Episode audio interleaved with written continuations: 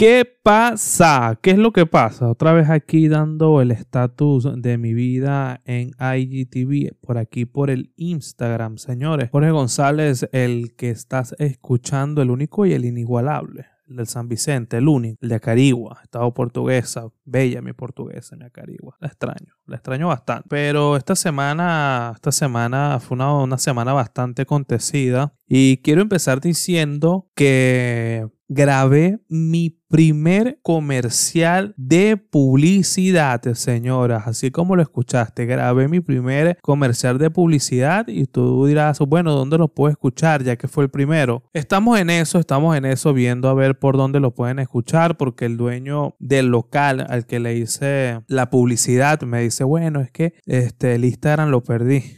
Perdí el Instagram, coño. Y entonces, recupéramelo. Se lo recuperé. Te pago para que me manejes la página, me dice. Ese no es mi trabajo. No me da tiempo de. Porque ese, ese comercial en voz, eh, en, off, lo grabé. Mira, duré como cuatro días por falta de tiempo porque se lo mandaba. Mira, le faltó esto. Mira, no me gustó esto. Mira, le faltó aquello. Así que si tú quieres que yo grabe alguna publicidad para tu negocio, escríbeme el privado y por allí vas a tener respuesta de cuál es el costo y de cómo sería el método de pago. De todas maneras, yo creo que este, comento esto no para hacerme millonario ni para que me escribas para, para hacerte publicidad, eh, ni mucho menos. Bueno, si lo quieres hacer estaría de pinga, estaría bien, te lo agradecería mucho. Pero quiero es que lo escuche porque fue el primero y, y la verdad es que representó un reto. Representó un reto porque tú lo ves fácil uno lo ve fácil y la verdad es que no es tan fácil. Mira, a lo largo de este emprendimiento en las redes sociales, en YouTube, en un podcast, Planeta F, la comedia,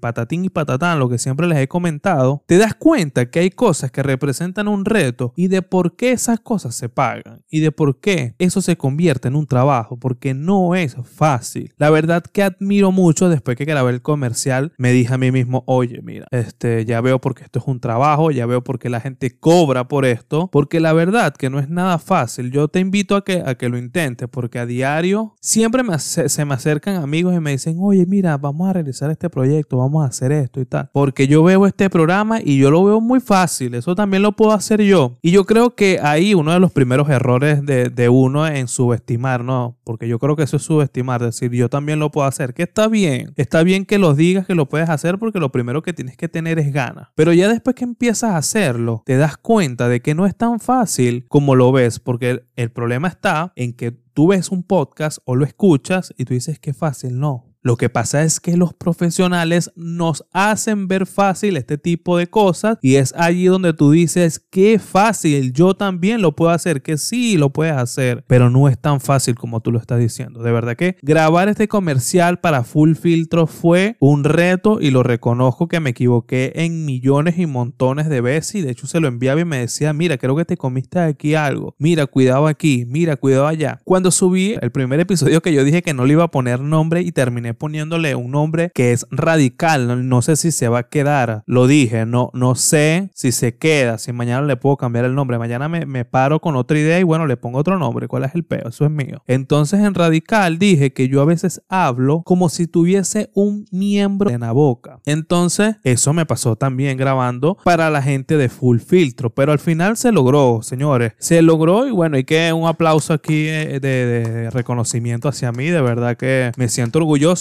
y tú también lo puedes escuchar porque en el momento que estés escuchando esto voy a tratar de subirlo al día siguiente para que dé tiempo, para que dé tiempo, para crear ese hype de, ah, bueno, vamos a ver cómo quedó. Yo considero que me quedó bien, es el primero, debe tener sus fallas porque, bueno, no soy perfecto, pero quiero que tú me des tu opinión, quiero que tú me digas qué tal quedó y qué tal te pareció y qué le fueses colocado tú, qué palabras hubieses quitado y puesto tú o con qué hubieses jugado, más emoción, hubieses gritado más o menos. Entonces yo quiero que tú me des tu opinión. De todas maneras hay que seguir a la gente de Full Filtro. Ya te lo dejaré por aquí el Instagram para que lo vayas y lo sigas y así puedas escuchar mi propaganda una y otra vez en caso de que estés enamorado de mi hermosa voz que bueno, yo me agrado de escucharme a mí mismo, entonces a ti también te tiene que agradar y excitar y enamorar. Por otra parte, bueno, este parón de selecciones de fútbol en otro orden de ideas. Bueno, tengo dos semanas que no grabo para Planeta F y eso está muy bien. Y tú estás diciendo, este mamá huevo hablando otra vez de Planeta F, pero coño, qué huevo. No los tiene adentro con Planeta F. Bueno, tienen que entender que Planeta F es mi hijo y que bueno, que yo lo amo. Y, y bueno, no tengo dos semanas que no grabo, pero está bien porque me depuro un poco de las redes sociales, de crear contenido, de ver cómo está, si está bien, si está mal. A veces, bueno, un mal comentario de la gente, tú sabes, los haters comentando ahí, no, que si el Barça, que si el Madrid, que porque tú eres, porque la bandera. Bueno, en otro orden de ideas, eh, ya para cerrar este intro, ¿no? Bueno, hablamos de Full Filtro, de Planeta F, y quiero traerles algo, no sé si poco original o original, y es que el día de ayer empecé a ver una serie que ya yo había empezado a ver en la cuarentena que se llama The Crown en Netflix, La Corona. La Corona de la Reina Isabel, una serie bastante llamativa porque nos muestra el mundo de la realeza, el mundo de, de cómo es nacer allí, cómo cambian tus decisiones, cómo cambia tu vida, cómo los demás te imponen cómo vivir y tú no puedes imponer nada. Tú le impones al pueblo, pero le impones lo que alguien ya te impuso a ti. No sé si me explico. Entonces yo fui fanático de la temporada 1 hasta la temporada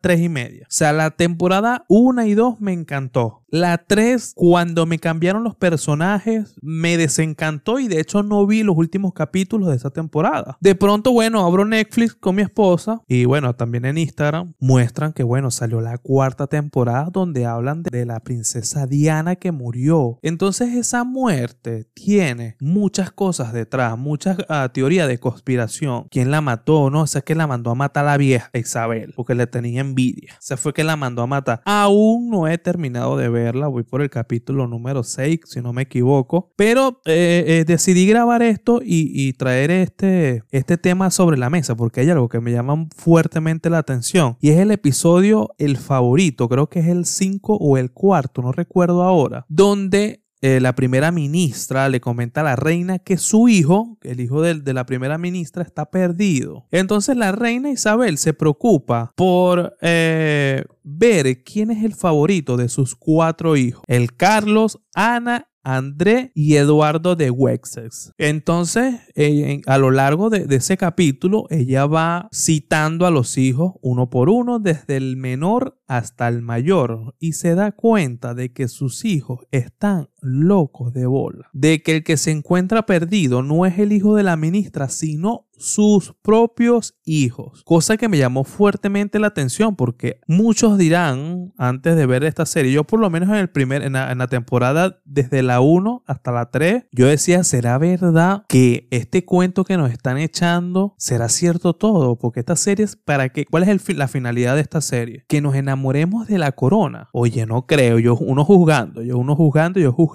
bueno, que esta gente que nace entre privilegios, entre vainas, y al final el mensaje es como que, mira, o sea, somos de la corona, pero también tenemos peos, ¿sabes? Entonces, bueno, por lo menos este episodio eh, es muy fuerte, me llama fuertemente la atención, porque a medida que ella va teniendo conversaciones, por lo menos con el príncipe Eduardo, que es el cuarto en, en el linaje, es el hijo menor, se da cuenta de que su hijo le hacen bullying en el colegio por ser el hijo de la reina Isabel. De hecho, le dan una champaña de miau. O sea, mean una botella de champaña, la congelan, la ponen a enfriar y se la dan. Si se la bebió o no, no lo sé porque no lo dice, pero en ese relato cuenta que le dieron una botella de champán de miau. ¿Cómo supo que era miau? La tuvo que haber probado por ley. Porque si dice que es de miau, fue que se la bebió. Bebió miau, pues. Entonces, bueno, la mamá preocupada. Luego va con el príncipe Andrés, que aquí, con el príncipe Andrés, me llamó fuertemente la atención porque el, príncipe Andrés en la actualidad está ligado al caso de Jeffrey Epstein. ¿Quién es Jeffrey Epstein? Es el hombre que tiene una isla donde se consuma la pedofilia. Entonces este príncipe en la vida real, antes de que saliera esta serie, ha estado ligado a ciertos casos de pedofilia. Luego nos vamos a la serie y te vas al,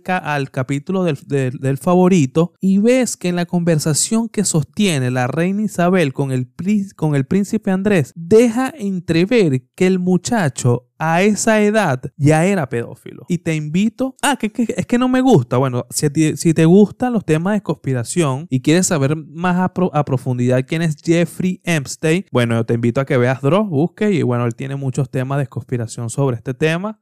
Mentira o verdad, no lo sé, pero bueno, sé que Dross ha hablado al respecto y me impactó burda el hecho de que se dejara entrever que el príncipe Andrés es pedófilo cortico Sencillito, pero lo dejaron entrever. Impresionante. Luego está la reina Ana, que se acuesta con los guardaespaldas y su hijo Carlos, que es un hijo que lo ves a lo largo de la serie y lo ves una persona tímida, pero muy tímida. De hecho, su padre, el príncipe Felipe, el rey Felipe, perdón, si me equivoco en los nombramientos de los linajes indebidamente, pero bueno, podrás entender que yo esto lo manejo como el culo mismo. Bueno, el rey Felipe, cuando eh, en, yo creo que esto es en la segunda temporada, el, paso, el, el príncipe Felipe estudió en un colegio muy rudo, muy rústico, que según él lo hizo convertirse en el hombre que era en ese momento. Entonces mi hijo va a estudiar en ese colegio para que sea en un futuro palo de hombre como yo, machista. No joda. Lo que pasa es que eh, lo que el, príncipe Felipe no aceptaba era que el príncipe Carlos, el legítimo a la corona, bueno,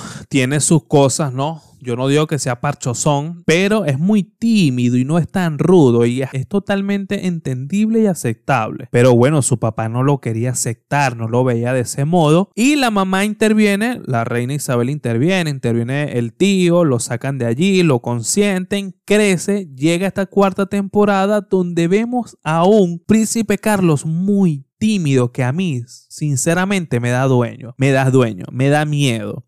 El príncipe Carlos fue el que se casó con la princesa Diana, que fue la que murió, y nos enseña, aún no he terminado de ver la serie, pero más o menos deduzco por qué muere la princesa Diana, porque el príncipe Carlos la verdad es que no la amaba, amaba a una doña que era mayor que él, que era una fiestera loca, que estaba casada y esa era la mujer que él se volvía por la mujer por la cual él se volvía loco y quería tener algo con ella, pero su familia no, no, no la aceptaba, no la quería. Pues. Se casa con la princesa Diana por compromiso, por complacer a los padres, por obligación y viven en ese engaño y en ese episodio favorito te lo muestran. Y me hizo ver, porque en la conversación que sostienen la reina Isabel con el príncipe Carlos, es como que mira, huevón, ponte las pilas porque tu esposa está embrazada y deprimida en una habitación y tú estás viéndote con la pordiosera aquella que la chama vivía a 15, la amante vivía a 15 minutos del palacio del príncipe Carlos. Es una cosa de locos. Entonces, bueno, la infidelidad, bueno, habrá quienes,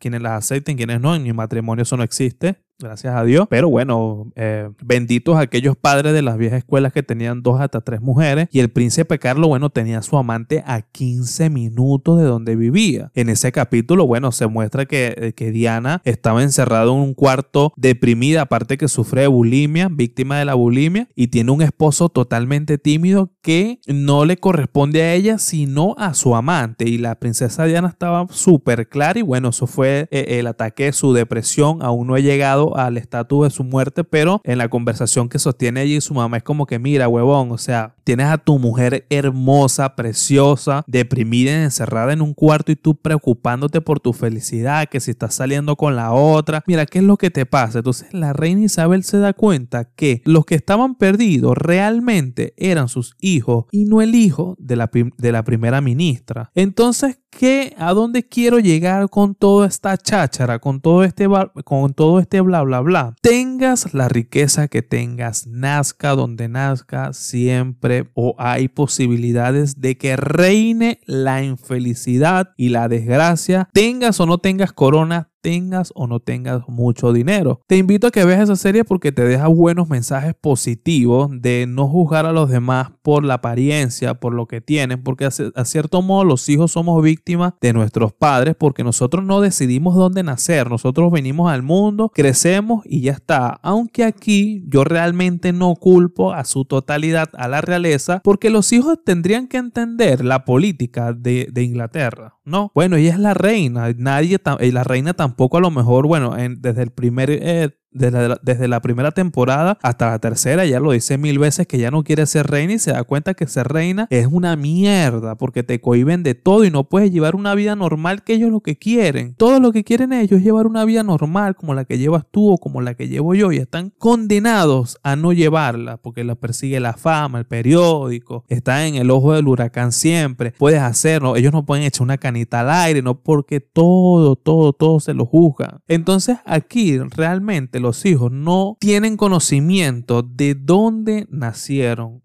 entonces me parece que es falta de madurez de parte de los hijos no darse cuenta de toda la responsabilidad que tiene la mamá de todo lo que ha pasado la reina Isabel y me parece que esto pasa también en la vida real, que muchos, que muchas personas hoy en día se quejan de tonterías cuando no se dan cuenta de que en el mundo están pasando cosas muchísimo peores y menosprecian su estilo de vida. Entonces el mensaje que yo quiero dar hoy es mira a tu alrededor porque hoy en día existe una herramienta que es el teléfono que nos entera de absolutamente todo. Entonces mira, mira lo que está pasando en el mundo y agradece lo mucho o lo poco que tengas. Y si quieres tener algo, lucha para conseguirlo. No llores y patalees para que te lo den, porque tú o nosotros no merecemos nada. Nosotros merecemos lo que queramos conseguir y si lo logramos conseguir, pero a nosotros nadie nos debe nada, ¿no? Que es que la vida me debe, ¿no? Y demuestra mucho, bueno, por lo menos lo que he visto, es que tengas corona, ten, puedes tener lo que sea, pero nadie está exento de la depresión, de la infidelidad, de los problemas. Todo depende de la actitud que tú le pongas al día a día para afrontar todos estos problemas. Así que te invito a que lo veas, te invito a que lo veas en, en Netflix, está la serie muy buena, por cierto, habrá quienes les gusta, habrá quienes no. Y déjame aquí abajo qué piensas, qué te ha transmitido la serie, qué, qué te gusta, qué te gusta más, qué te gusta menos. Y, y acuérdate de seguirme en todas mis redes sociales, estoy como Jorge Cibeles en Twitter y aquí en Instagram y también tengo Planeta F, dale amor y cariño, suscríbete y dale amor. Hasta aquí lo vamos a dejar hoy, 20 minutos, porque es lo que el tiempo que me deja Instagram más lo que le meto en editaje. Entonces, bueno, no me puedo extender más de lo que quiero y déjame saber, déjame saber tu opinión, tu comentario. ¿Te llegó? ¿Fui claro? ¿No fui? Déjame saber, cualquier tipo de opinión cuenta. Así que bueno, muchos besos,